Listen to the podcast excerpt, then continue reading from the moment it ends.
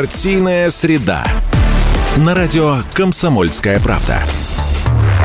Всем слушателям радиостанции «Комсомольская правда» пламенный партийный привет. Это прямой эфир. Ну и, соответственно, сегодня вместе с вами, как всегда, ведущие первый э, это я уже анонсирую нашего эксперта. Ну, давай, давай эксперт. Нет, сейчас политический обозреватель сначала. «Комсомольской правды» Александр Гамов. Александр Петрович, давайте поздороваемся. Всем привет. Чтобы это, сохранить... это прямой эфир. Поэтому... Прямой, прямой, да. да. Сохранить интригу. Я Елена Фонина. И вот теперь. Да. Первый заместитель председателя Комитета Государственной Думы по международным делам, заместитель председателя ЦК КПРФ Дмитрий Новиков. Дмитрий Георгиевич. Да, давайте сразу скажем, что поскольку эфир прямой, это значит, что наши радиослушатели могут в течение всего часа задавать свои вопросы, комментарии, предлагать темы для обсуждения, пожалуйста. А, на вопросы честно Дмитрий Георгиевич будет отвечать. И WhatsApp, Viber, Telegram, SMS плюс 7 967 200 ровно 9702. Ну и у нас есть уже, Дмитрий Георгиевич, вы знаете, традиция. Мы начинаем с эпиграфа. Угу. А, обычно берем самые яркие, самые острые, самые жизненные цитаты генерального секретаря ЦК Компартии Российской Федерации товарища Зюганова. Я посмотрел очень внимательно его выступление на пленарном заседании, которое вчера было. И вот а, фрагмент, давайте, если не возражаете, да, мы послушаем, о чем сказал Геннадий Андреевич, и потом, оттолкнувшись от этого, от жизненной, от этой цитаты, и поговорим да, за жизнь. Все, слушаем Зюганов в эфире. Э, в эфире партийной среды. На 25-м Всемирном народном соборе, Русском соборе, президент, выступая, особо подчеркнул, что речь идет о национально-освободительной борьбе, и мы обязаны победить. Я считаю, что наша Государственная Дума за последние два года сделала немало для успеха на фронтах, для подъема нашей науки и образования, для поддержки военно-промышленного комплекса и всех ребят, которые мужественно и достойно сражаются на фронте. Еще раз хочу поклониться всем, кто защищает нашу Родину, поблагодарить наш штаб протестных действий во главе с Кашиным, всех наших депутатов и руководителей, которые отправили на фронт 119 конвоев, 120 мы отправим 25-го новогодний. 16 тысяч приняли детей и продолжаем настойчиво проводить линию по укреплению нашей государственности. Никого не хочу огорчать в этот день, но как человек, который по дням изучал историю нашей державы и горжусь, что я живу в такой великой и прекрасной стране, как Россия, обратить ваше внимание на ряд закономерностей, без которых, не понимая которых мы не сумеем эффективно провести ни президентские выборы, не выйти из того тупика, куда нас загнали те же самые американцы в 91 и 93 В газете «Правда» и «Советской России» на ваш электронный адрес сегодня отправлено мое реальное обращение ко всем гражданам страны, уроки 93-го и время сделать выводы. Просто прошу вас внимательно почитать, потому что я испытал весь страх и ужас, одновременно чувство страшного поражения – После того, как расстреляли советскую власть, протащили танковую конституцию, организовали выборы не по закону, но, несмотря на это, мы пошли, потому что надо было спасать страну, которую хотели натовским сапогом Уважаемые отправить коллеги, окончательно в истории в пропасть. Хоть обратите внимание, что наша держава, и президент в последнее время каждый раз это повторяет – стоит на четырех опорах. Прежде всего, сильной, образованной, хорошо подготовленной исполнительной власти, высокой духовности, чувства справедливости и коллективизма. Когда власть опиралась на эти основы, то мы достигали выдающихся успехов. Блеск. А, это был фрагмент выступления генерального секретаря ЦК Компартии Российской Федерации товарища Зюганова. Буквально вчера на заседании да, Государственной да, Думы. Очень такое откровенное, острое. И что дальше? Какие шаги Политбюро ЦК э, предпринимает э, по как раньше говорили, по реализации ну, я думаю, положения что одна, этого, одна из причин программы. Э, сегодня встретиться и побеседовать, Конечно. как раз рассказать вот об этом, о, о том, о чем вы спрашиваете, а рассказать об этом, это значит рассказать и о нашей оценке деятельности Государственной Думы, и о подготовке к президентским выборам, и о нашем съезде, который вопрос подготовки к выборам президента будет рассматривать достаточно широко, вообще через те задачи, которые, на наш взгляд, стоят перед нашей страной. А, мы для того, чтобы а, такие крупные выборы проводить, выборы федеральные, выборы общероссийского характера, тем более пометуя о том, а, какие полномочия по ныне действующей Конституции отведены президенту, должны обсуждать и кандидатуры, но и в то же время те задачи, которые эти кандидатуры должны будут решать. Для этого у каждой политической силы должен быть сформирован свой образ будущего. И вот тогда под этот образ будущего, под эти задачи, цели, под свою политическую и социально-экономическую программу, ты должен подверстывать всю свою а, остальную деятельность. Ну и, кстати сказать, мы с вами, когда прошлый раз встречались три недели назад. Мы обсуждали один из важных текущих документов идеолого-политического характера, который сейчас остается в центре нашей пропагандистской работы. Еще раз напомню, это обращение Центрального комитета а, КПРФ «Будущее» с Лениным – связана с тем, что в январе наступающего года будет 100 лет памяти Владимира Ильича. А вот э, сейчас э, мы, еще один очень важный документ опубликован. Автором является лидер партии, жанр обращения его к народу России, уроки 93 -го года и время выводов. Я думаю, что содержание этого документа тоже очень важно. Его тоже стоит сегодня обсудить, поскольку все средства массовой информации вот уже третий месяц вспоминают события 30-летней давности. Они были переломными во многом для истории России. Это и события Черного октября 93 года, расстрел Верховного Совета, съезда народных депутатов. Ну и логическим продолжением этих событий стало принятие так называемой Ельцинской Конституции 1993 года. Дата прямо вот сейчас, угу, в эти угу. дни. И в значительной мере э, материал, э, о котором я сейчас говорил, и который мы вчера представили, в том числе в информационном агентстве ТАСС, э, руководство руководством партии, э, посвящен анализу тех событий, но не только воспоминания о прошлом э, в этом документе отражены, хотя оценки прошлому всегда очень важно дать, честные, принципиальные, объективные, но и о том, на каком этапе развития мы сейчас в итоге находимся, и что нужно сделать для того, чтобы Россия завтра и послезавтра могла отвечать на те вызовы и угрозы, которые явно обостряются, мир становится вот, все извините, более сложным, конкурентным, и нам здесь Я думаю, что вот э, нам нужно э, сегодня вспоминать вспоминать не только 93 год, но и 20-й, когда э, были приняты очень важные, важные, важнейшие поправки в нашу, как вы сказали, Ельцинскую, Ельцинскую конституцию, начиная от того, что мы отказались от верховенства э, законов внешних, вот. А у нас верховенство теперь внутренних законов. Ну, и социальные гарантии, э, ради которых, в общем-то, э, и боролись коммунисты все эти годы. Мне кажется, что на ваш вопрос придется отвечать достаточно широко и Нет, комплексно. широко не будем, и так все не, ясно. Не-не-не. не, не, так, да ладно. Дата важная, смотрите. Если бы... Ведь э, вот сейчас, если вы ага. следили за тем, Следил. что на других информационных площадках делалось, Наблюдал.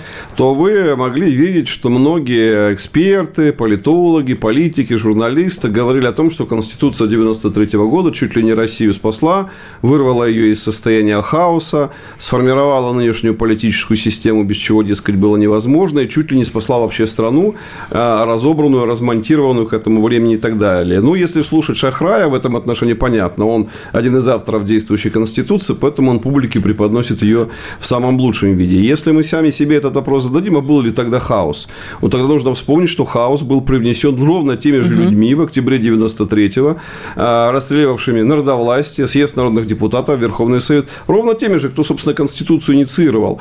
А, и, во-первых, в этой связи мы должны вспомнить, а, может быть, для кого-то очевидные вещи, а для кого-то нет. Молодые поколения тоже вступают в жизнь и тоже слушают, надеюсь, и комсомольскую правду в том числе. Конечно. Так вот, когда такие вещи звучат, нужно им сказать, что Конституция в России, в российской истории появилась не в 93 году.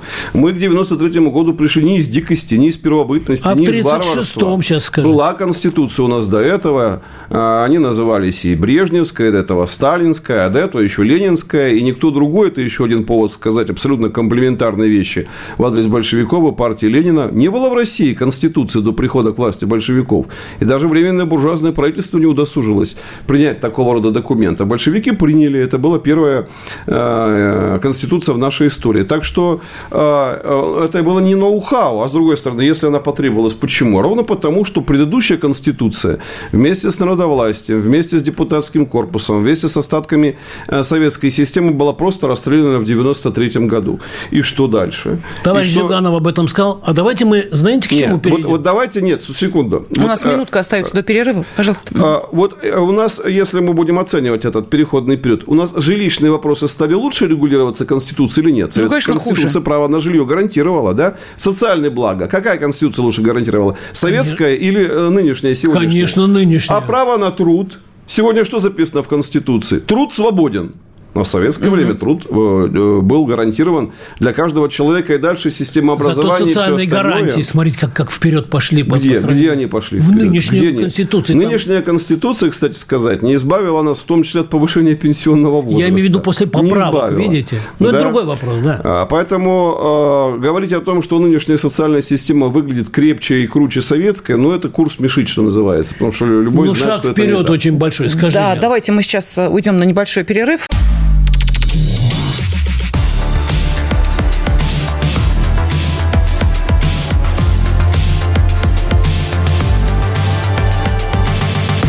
Партийная среда. На радио «Комсомольская правда». Это прямой эфир на радиостанции «Комсомольская правда». Э, в студии, помимо политического обозревателя комсомолки Александра Гамова, ну и меня, Елена Фониной, на ваши вопросы отвечает сегодня, честно, на самые острые вопросы заместитель председателя ЦК КПРФ, первый заместитель председателя Комитета Государственной Думы по международным делам Дмитрий Новиков. Э, Дмитрий Георгиевич, давайте вот к вопросам перейдем, потому что я понимаю, что о Конституции можем говорить очень долго. Э, тема важная, ну, кстати, актуальная, конечно, очень конечно. интересная. Вчера и вот буквально 30-летие отметили. Так что Давайте вопросы сначала. Итак, из Волгоградской области спрашивает наш радиослушатель э, образование и зарплаты учителей в регионах. Будет ли какое-то изменение? И сразу второй вопрос. Краснодарский край э, от Олега. Дмитрий Георгиевич, нынешняя 20-летняя молодежь будет жить при коммунизме? Давайте по порядку. Значит, э, тогда с образования пока начнем. Значит, что касается образования, конечно, э, у каждой политической партии здесь своей позиции. Работа должна быть, деятельность, подверстанная под эту позицию. Мы, партия, которая была, присутствовала во всех составах Государственной Думы, вот сейчас 30-летие одновременно же и Думы отмечается, КПРФ фракция была всегда и почти во всех э, э, составах была крупнейшей оппозиционной партией, крупнейшую имела оппозиционную фракцию. Начиная с 90-х годов мы очень много уделяли внимания образованию. Нередко наши представители, например, Иван Иванович Мельников, возглавляли комитет по образованию. Надо сказать, что очень много сделали для сохранения советских гарантий, которые были в Советской Конституции, которые были изъяты в Конституции Конституции Ельцинской. И вот когда они были изъяты, э, был такой период, 90-е годы, когда Ельцин э, с протянутой рукой ходил к западным державам, правительствам и международным организациям, таким как Всемирный банк, и просил деньги для того, чтобы зарплаты выплатить, другие какие-то вопросы решить. Э, речь о займах, конечно, идет. И ему эти займы давали под политические условия. Одним из политических условий было принятие программы образования России в переходный период. Вот по этой программе и там и платность навязывалась сплошная, особенно на уровне вуза, вы сокращение числа высших учебных заведений и много чего еще. И вот когда меня спрашивают, а чего фракция КПРФ добилась, когда у вас было большинство, я две вещи э, объясняю. Во-первых, у нас никогда не было большинства, потому что самая большая фракция – это еще не большинство. Но, тем не менее, большая фракция позволяла путем консолидации, там, с независимыми депутатами решить многие вопросы. И мы, в частности, задробили, за... не допустили тогда реализации этой программы образования в переходный период, потому что тогда тогда нынешняя система образования была, выглядела бы гораздо более печальнее. Она и сейчас Уж подвергается критике и совершенствовать. Многие ее стремятся, предлагают, и мы здесь солидарны со всеми, кто эти предложения вносит. Но было бы гораздо хуже. Сегодня мы говорим о совершенствовании, а можно могло случиться, что совершенствовать было бы просто нечего. Это была реальная угроза, а не мифическая. Что касается того, как выводить э, э, наше образование и среднее, школьное, специальное, а вузовское из кризиса, в котором оно находится, в том числе и через человека. В образование должны пойти лучшие, наиболее талантливые силы. Но если человек на гораздо более простых работах может иметь зарплату в 2, 3, 4 раза больше, ну, он э, может быть сколько угодно энтузиастом, но ради своей семьи, ради своих детей он пойдет на эту более высокооплачиваемую зарплату. Поэтому мы всегда показывали, что зарплату учителей нужно увеличивать примерно в 2,5-3 раза. Показывали источники, откуда можно взять эти деньги. И поэтому мы уже, уже не только годами, уже можно сказать десятилетиями настаиваем на принятии нашей программы э, образовательной, включая новый закон об образовании, где и эти вопросы, меркантильные, но очень важные, прописаны, потому что за этим стоит качество педагогического корпуса. Так что если как только КПРФ получит своего президента на будущих выборах или большинство в Государственной Думе, а мы гарантируем а решение этих вопросов. Значит, будем бороться дальше. Правильно. То так, есть, э, второй... простите, вот эта реплика, если хотите зарабатывать идите в бизнес, она уже не актуальна? И, она может, ведь была как раз в адрес учителей для произнесена, кажется как вы актуальной, но это был полный абсурд. Мы uh-huh. уже видели наших учителей, инженеров, ученых, которые шли в 90-е годы, и там а, в лучшем случае тратили время, чтобы свои ваучеры обменять на рынках на какие-то копейки, а в худшем случае просто остановились на этих рынках, продавали кто сигареты, кто еще что-то, чтобы выжить. Конечно, эти времена позади, но достойно пока еще труд учителя, педагога, преподавателя не оценивается и не оплачивается. Я сам выходец из этой сферы, угу. из этой среды. С этим связана значительная часть моей жизни. И сейчас эта сфера не является для меня чужой. Я знаю, каким жульничеством прибегают в регионах, когда говорят, вот у нас учителя получают по там 40 а, или 60 тысяч. 60 тысяч, во-первых, мало где получают, если за пределы Москвы выехать. А во-вторых, если получают 40-45, это они э, работают за двоих, за троих. Кстати, и Геннадий эта патагонная Андреевич система тоже, не годится. Геннадий Андреевич, генеральный секретарь ваш, он тоже из учителей. Ну, это одна из, естественно, любимых тем Геннадия Андреевича, потому что да, действительно он в нескольких поколениях его предки сам 300 начинал лет. 300 да, э, свою педаг... профессиональную деятельность на педагогическом поприще. Такие вещи не забываются. Да, ну и теперь ну и, конечно, вот к молодежи. По будет ли она жить при коммунизме? Да. Поколение, которое будет э, и когда жить при коммунизме. Но, вы знаете, э, мне чем импонирует китайская политическая практика во главе с коммунистической партией? Они никогда не забегали вперед. Они еще до сих пор в некоторых ООНовских программах числится как развивающееся государство. Не развитое, а развивающееся государство третьего мира. Почему? Потому что еще вчера у них была бедность высокая, они только вот два года назад массовую бедность победили. И инерция такова, что, повторяю, в программах ООНовских соответствующих они еще продолжают фигурировать. Вот китайцы никогда, в отличие от Никиты Сергеевича Хрущева, не обещали, что нынешнее поколение советских людей к 80-м годам будет жить при коммунизме. Это все от безграмотности самого Хрущева. Он был плохим марксистом, марксистом марксизм, ленинизм нифига не знал, извините за мовитон. Вот и поэтому в его устах стали возможны такие высказывания. Я много общаюсь с китайскими и политиками, и государственными руководителями, и учеными. Я могу сказать, что они марксизм, марксизм-ленинизм знают очень хорошо. Поэтому они э, не обещают никому, что через 10, 20, 30, 40 лет может наступить коммунизм. Они занимаются совершенствованием социалистического общества своего. Теперь Нам понятно, того, почему нашему вы... поколению российскому для того, чтобы приблизиться к коммунизму, нужно сначала приблизиться к социализму социализму. Теперь понятно, будете почему... за КПРФ, значит, будете приближаться к социализму. Почему Новиков с Зюгановым зачастили в Китай? Теперь понятно? Ну, понятно, потому что такого рода практику, даже если бы вот то, Тут те результаты социального, экономического, научно-технического развития, освоения космоса, которые Китай достиг бы на каких-то других основаниях, ну, на капиталистических, и то эту практику стоило бы изучать. А уж когда она достигнута благодаря коммунистической партии, благодаря социалистической конституции, благодаря социалистическим методам управления, Для нас это, если хотите, важный аргумент в пользу нашей здесь пропагандистской работы. Если наши товарищи добиваются столь серьезных успехов, почему мы не должны эти успехи изучать, а почему не должны их пропагандировать? А, это колоссальный, колоссальный темп развития. В истории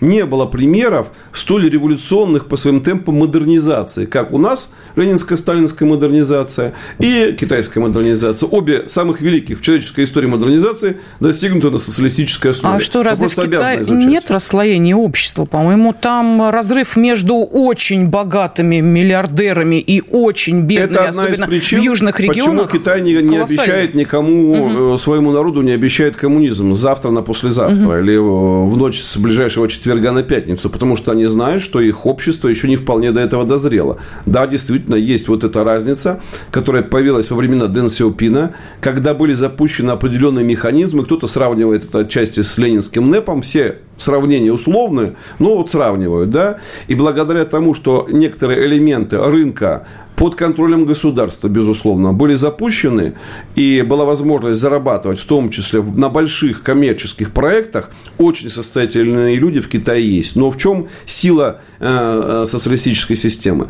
В том, что а, остальные не беднеют при этом, а богатеют, разрыв уменьшается.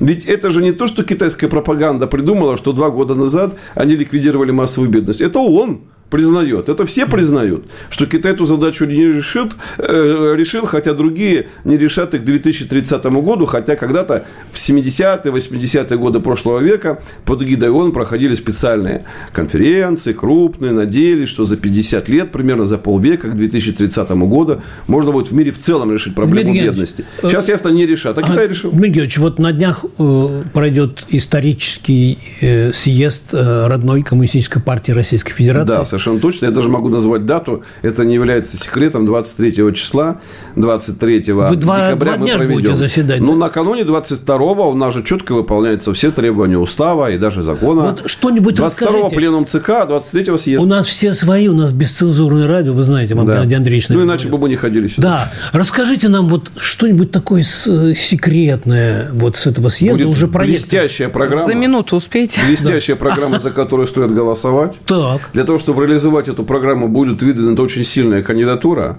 но она будет не одинокая, это будет не одинокий странник, не, не Дон Кихот, а человек, это кто будет такой? команда, это кто состав так? правительства народного доверия. Поэтому это будет программа победы и команда победы, которые точно стоит будет А кто поддержать. будет кандидатом а, президента? Это может решить только съезд. У нас не может быть никаких нарушений принципа демократического централизма. Всякий, кто посягает на устав партии, исключается из партии. Вы поняли, прям, Александр как, Петрович? Как, как пописано. Ваши вопросы. А, мы сейчас уходим на очередной перерыв, но а, нашим радиослушателям напомним, что Дмитрий Новиков, заместитель председателя ЦК КПРФ, первый заместитель председателя Комитета Государственной Думы по международным делам, готов отвечать на ваши вопросы. Я вижу, что они уже есть.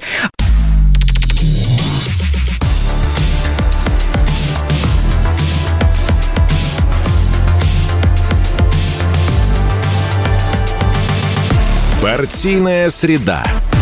На радио «Комсомольская правда» студии политический обозреватель комсомолки Александр Гамов, я Елена Фонина. И сегодня в прямом эфире на вопросы наших радиослушателей отвечает заместитель председателя ЦК КПРФ, первый заместитель председателя Комитета Государственной Думы по международным делам Дмитрий Новиков. Ну и Дмитрий Георгиевич готов отвечать на вопросы радиослушателей, которые приходят на WhatsApp, Viber, Telegram, SMS, номер плюс семь девятьсот шестьдесят семь двести ровно девяносто семь ноль два. Ну что, Дмитрий Георгиевич, следующая порция вопросов? Конечно. Давайте. Конечно.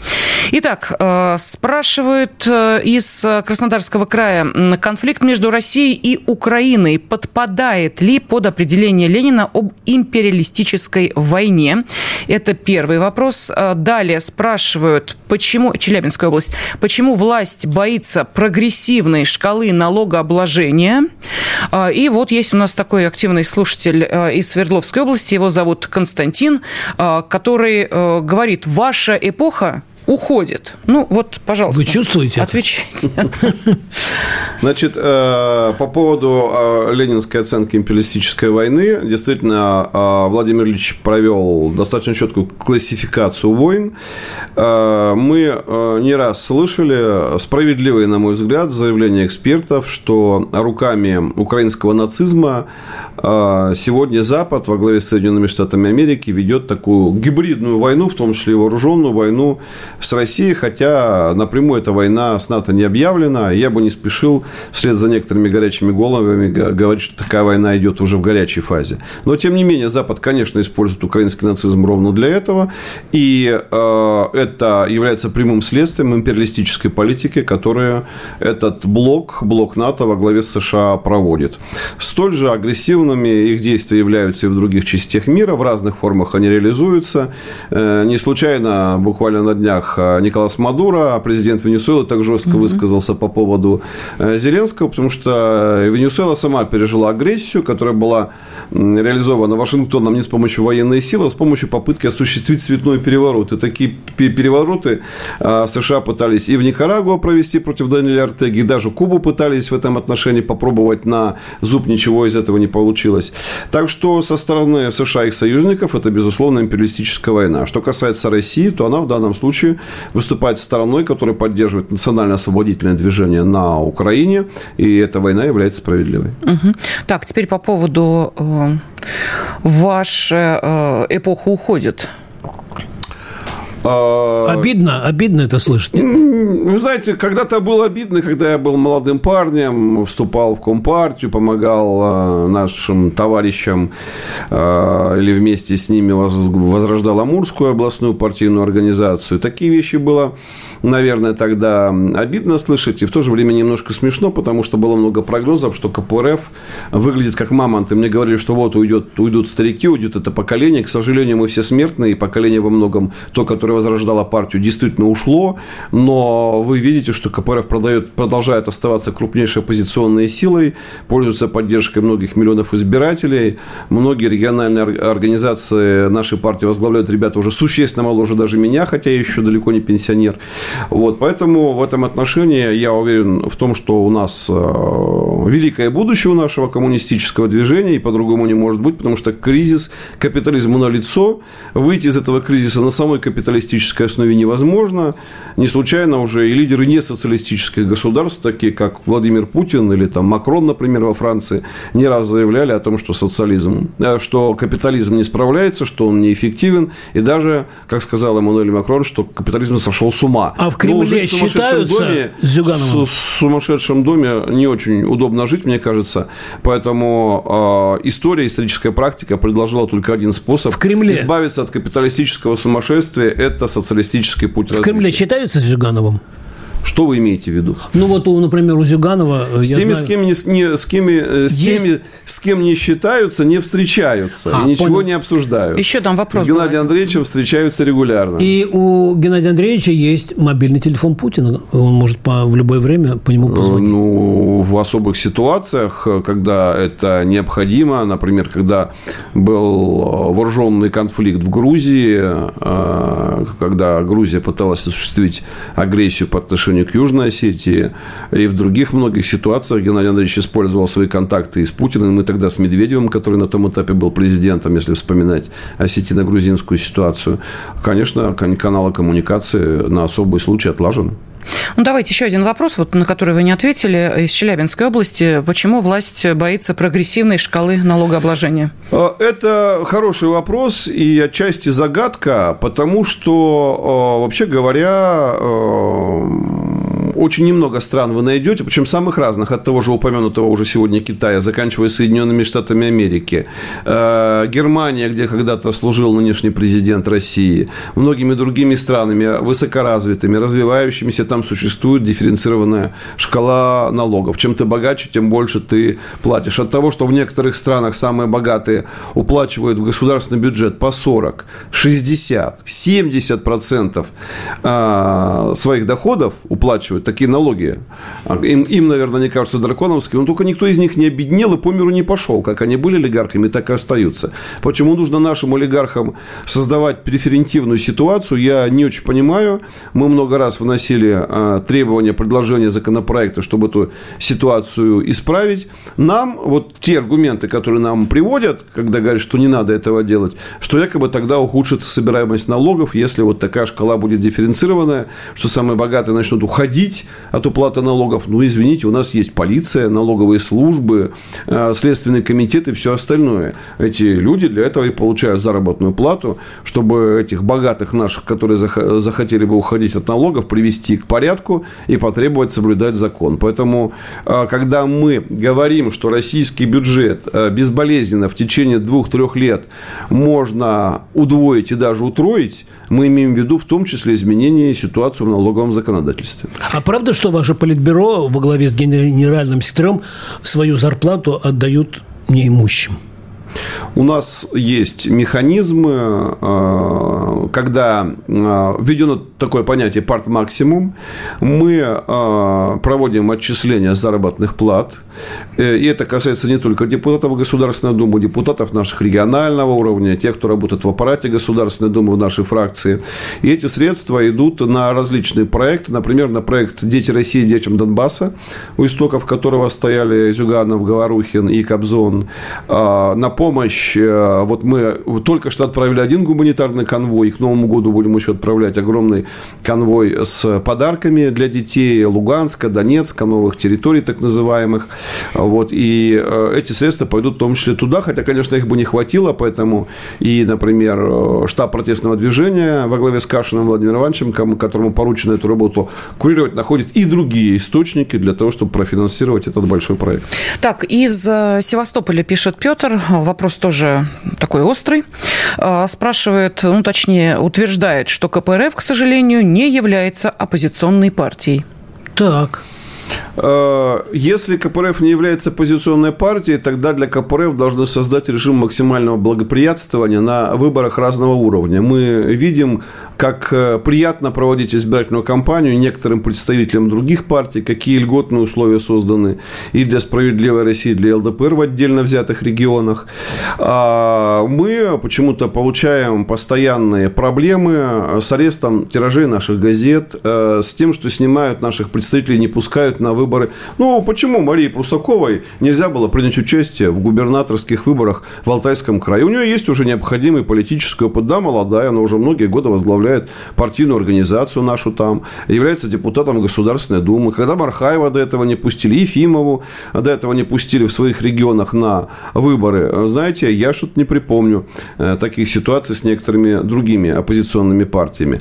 Поэтому э, вы оперируйте, пожалуйста, фактами, когда говорите такие вещи. А самое главное, а, опять же, это программа, политическая позиция, с которой партия идет на выборы. Ну, неужели та а, система власти, партия власти, которая продолжает финансировать Ельцин-центр и в то же время устраивает фанерный забор вокруг Мавзолея Ленина в день 9 мая, согласно будет с нашей программой строительства социализма? Да нет, конечно, упаси бог. Поэтому они будут профилактировать э, всякими способами, в том числе не вполне законными, рост нашего влияния, исходя из того, что со всеми остальными партиями, которые стоят на основе буржуазного капиталистического развития России, они договориться могут, а с КПРФ нет, потому что в конечном счете КПРФ твердо, уверенно, убежденно э, двигается к тому, чтобы дать возможность народу России вновь э, поставить свою страну на рельсы социалистического Вы прям уже предвыборную как бы борьбу нач- вот, начали. Мы кстати... ее никогда не заканчивали, потому что выборы, во-первых, в России идут каждый год, иногда по нескольку раз. В следующем году у нас за год один будет две крупных избирательных кампании. Одна Президент. весной президентская, она только закончится, и уже начнется к сентябрю месяцу подготовка единого дня голосования, угу. где губернаторские выборы, и законодательные собрания, и муниципальные. Поэтому мы в этой ситуации находимся с того самого 93 -го года, когда по вот этой навязанной стране, как сказал Геннадий Андреевич, танковой конституции проводились первые выборы в Государственную Думу. В этой, мы в этой обстановке Интересная всегда. жизнь у вас. Да, но, э, тем не менее, все-таки Белгородская область настаивает и спрашивает, кто кто будет баллотироваться в президенты от КПРФ. Ну, давайте скажем, потому что у нас все свои нас слушают. 10 нас... секунд. Давайте нет? скажем, э, съезд партии а, на следующей неделе, в субботу, в назовет кандидатуру. Нам с Леной назовет. Геннадий Андреевич, э, лидер партии, выведет к журналистам всю команду всех ключевых все ключевые фигуры тех, кто должен будут вместе с будущим нашим президентом составить костяк правительства народного А почему доверия. он выведет?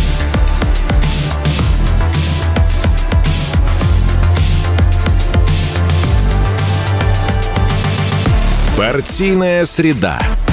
На радио «Комсомольская правда» студии политический обозреватель комсомолки Александр Гамов. Я Елена Фонина. И сегодня на вопросы наших радиослушателей в прямом эфире отвечает заместитель председателя ЦК КПРФ, первый заместитель председателя Комитета Государственной Думы по международным делам Дмитрий Новиков. Э, Дмитрий Георгиевич, э, ну, поскольку вот была затронута уже тема вашей поездки в Китай, э, давайте, может быть, чуть-чуть поподробнее об этом расскажем. Ну, ну на самом деле, это вторая поездка в течение года, но по разным каналам. Мы полгода назад, у нас была большая делегация, возобновили установили контакты межпартийные. Была делегация с 15 человек. И вот э, уже к осени поступило приглашение из Академии общественных наук Китая. Там в структуре этой академии есть еще Академия марксизма. И вот проводился форум мирового социализма. Он уже 13-й по счету. Это больше такая научная, большая, э, большой научный форум. Участвуют эксперты, исследователи из самых разных стран мира. Ну и большой срез тех, кто может высказываться как эксперты, действующий политик одномоментно Романо были лидеры многих коммунистических партий из Италии, Испании, из стран Латинской Америки. А, был наш друг Дюла Тюрмер, руководитель венгерской рабочей партии. А, очень интересная личность, блестяще говорит по-русски. Были представители Вьетнама, Непала. Большой представительный форум. А, мы ездили туда небольшой такой делегацией. Вместе со мной был член ЦК Марат Музаев и Людмила Журавлева, член Центральной контрольно-ревизионной комиссии. Это Людмила как раз является матерью того самого корреспондента Журавлева, да. который недавно, к сожалению, погиб на специальной военной операции. Это ее личная трагедия, но надо сказать, что она мужественно держится и, э, участвуя в этой поездке, тоже так и очень, очень глубоко изучала опыт угу. Китая и сама выступала на одной из конференций. А конференций было три. Кроме форума мирового социализма, который проходил в Пекине, была еще очень интересная тоже международная конференция на базе Шаньдуньского университета и э, еще в городе Суджоу, тоже на базе университета, была конференция, третья по счету. Так э, китайцы специально планируют, чтобы те, кто приезжают, могли э, при наличии времени, возможности и желания поучаствовать в нескольких э, событиях. Темы везде были разными. Изучался китайский опыт и перспективы международного социализма, и современная мировая ситуация, включая дипломатический, например, срез. Много разных важных, интересных тем, но как раз вот такого рода поездки, где ты не только с китайскими нашими соратниками и друзьями общаешься, но и с представителями представителями самых разных э, левых организаций из других частей мира, где-то правящих, где-то нет. Ты понимаешь, что левое движение по-прежнему живо, что у социализма блестящие перспективы.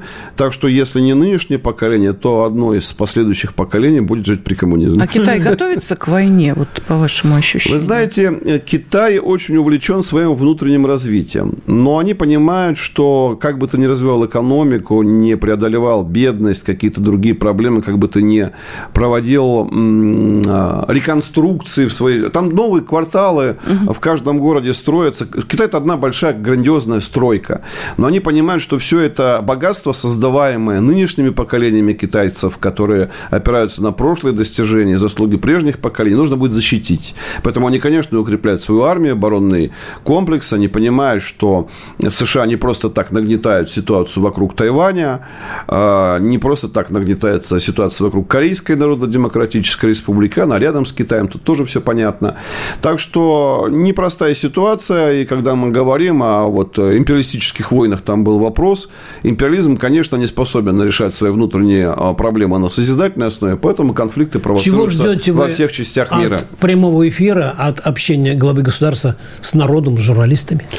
Ну, я, э, во-первых, жду, что, конечно, это будет большой, содержательный, интересный, многосторонний разговор, и мне бы хотелось, чтобы те, кто свои вопросы зададут, таких будет немало, журналистов и граждан, которые дозвонятся, чтобы э, они получили ответы. Если это будут глубокие вопросы, связанные с мировоззрением, сейчас много разговоров об идеологии, чтобы они услышали э, содержательные ответы на свои вопросы. Если кто-то дозвонится по своим бытовым проблемам, касающимся дома, квартала, города, улицы, чтобы это тоже было решено, тоже, чтобы здесь был прогресс. Не очень хорошо, конечно, что президенту приходится порой решать вопросы, которые должны быть решены на уровне местного ну, самоуправления. вы что же решаете там? На уровне губернатора, да. В Но губерниях. раз вот есть такие перекосы в сложившейся системе после принятия 30 лет назад этой танковой, еще раз повторяю, словами Геннадия Андреевича Конституции, то что остается? Значит, этот механизм люди используют, дай бог, чтобы э, этот эфир помог им эти проблемы решить, если других способов они не нашли. Но вы бы какой вопрос президенту?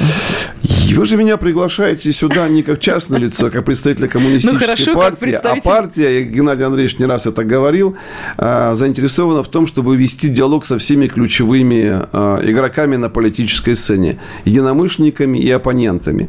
Поэтому для нас было бы важнее иметь некую партийную коммуникацию с председателем правительства, с президентом страны, с тем, чтобы в этом постоянном режиме задавать те самые вопросы, получать на них ответы, но одновременно и получать вопросы в отношении себя, в отношении своих планов, отвечать на эти вопросы. Так что главная идея, которую я бы хотел высказать, это необходимость глубокого постоянного диалога, и выборы в этом отношении должны быть тоже возможностью общества вести диалог о проектах, программах, идеологии будущего а, России, ее развития.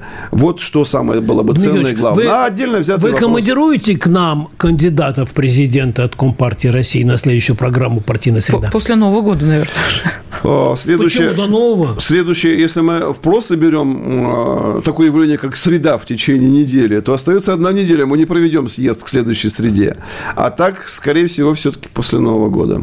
Ну, ладно. Но ну, вы же такие мобильные. Вот после Китая уже в Ульяновске Но если побывали. вы готовы среду переформатировать в воскресенье, например, то все, можно что все угодно. обсудить. Все, что угодно ради этого готовы. В Ульяновске, говорят, побывали. А, в Ульяновске, успели, да, да. Это вот уже так получилось, что я сутки буквально провел в Москве после возвращения из Китая, уже была поездка в Ульяновск. Много событий за там полтора дня получилось. Во-первых, э, там есть э, несколько музеев, есть огромный музейный мемориал. Э, мы во главе с губернатором Алексеевичем Русских были, смотрели, как идут ремонтные работы, реконструкции. Исходим из того, что и Ульяновск, и Казань, и Самара, и Шушинская, вот эти музейные центры, где есть посвященные деятельности Ленина, лягут в основу того, того самого красного маршрута, по которому будут и российские граждане ездить, и китайские туристы, изучая и биографию Ленина, который сыграл колоссальную роль в мировой истории, не будем об этом забывать. Ну, и это такой вообще интересный срез регионов, мест, разная природа, разные традиции. И э, мы вот посмотрели ход э, реконструкции. Кроме этого, была конференция, организованная Домом музея Ленина. Музей отмечал столетие с момента своего основания. Единственный музей в мире, посвященный Ленину, участие в создании экспозиции которого успела принять семья самого Владимира Ильича. Надежда Константина Крупская высказывала свои рекомендации. Брат младший Дмитрий Владимира Ильича высказывал свои предложения. Так что вот была э, конференция, на которую съехались прежде всего музейщики из всех названных мной городов. Самара, Казань, Москва, Горки Ленинские и других музейных центров. Мы участвовали. Вечером было торжественное собрание, где мы вот этих, в основном женщин, которые ведут музейную работу, исследовательскую, наградили тем, чем могли, э, поблагодарили их за большую работу. Ну и заодно я э, смог э, найти еще время, благодаря Куриному, Куриному Алексею Владимировичу, его команде, это наш первый секретарь областного комитета, он организовал встречу в университете педагогическом, и было много интересных тем, которые мы успели затронуть со студентами. Они, в частности, спросили, неожиданный был совершенно вопрос, стоит один студент в конце уже встречи, и говорит, вот вы нам рассказывали про НАТО, а вы знаете, что у нас была в Ульяновске, под Ульяновском, натовская база военная. Мне пришлось ему объяснять, что я не только знаю, но и причастен к некоторым событиям, которые как раз позволили не допустить создания натовской военной базы, а такой проект был. Если вы помните, было широко известное партнерство Россия-НАТО. Угу. Вот в рамках этого партнерства возникало две, на наш взгляд, чудовищные идеи просто. Это авиационная база под Ульяновском. Аргумент в том, что она должна была возить на борьбу с терроризмом э, военных натовских в Афганистан. И учения крупные в Нижегородской области. И того, и другого мы не допустили, потому что партия во главе с Геннадием Андреевичем здесь э, провела огромные просто акции протеста. Много из других регионов людей приезжали, и этого не случилось. Главный результат осенней сессии, которая сейчас завершается, осталось буквально несколько дней работы. Ну, если уж совсем осталось несколько секунд, да. как вы говорите, то главный результат в том, что мы еще раз убедились в актуальности нашей программы, нашего пакета законопроектных инициатив.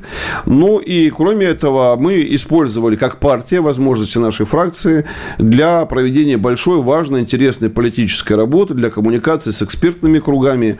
И поэтому наша программа выглядит солидно, весомо. Провели Орловский экономический форум. А Но кроме прочего, угу. провели 105 а, лет э, Ленинскому комсомолу. Прекрасный концерт. Здесь на флешке он есть. Я вам подарю. Я обычно что-то вам всегда дарю. Да, да. Поэтому в этот раз Новый храним. год тем более приближается. Вот э, э, я, значит, Советскую Россию правду со вчерашним документом, с которого мы начинали нашу беседу. Скорее документ завтрашний. Вот. Да, а и вот концерт. Он, он проходил в историческом, намоленном в этом смысле историческом зале. Бесплатно. Колонном зале бесплатно Дома нам... Союзов. И бесплатно угу. а, вам лично и редакции все я хочу это вручить. Так, С наступающим все... Новым годом. Всех, кто нас слышит, будем верить и надеяться, что он будет лучше для нашей Родины. Слава КПРФ! Предыдущий. Да, спасибо. Говорим а, заместителю председателя ЦК КПРФ, первому заместителю председателя Комитета Государственной Думы по международным делам Дмитрию Новикову. Ну и, конечно, нашим радиослушателям за проявленную активность. А, с вами также были политический обозреватель комсомолки Александр Гамов и я, Елена Фонина. Спасибо огромное. Спасибо. Всего Спасибо. доброго. Ура!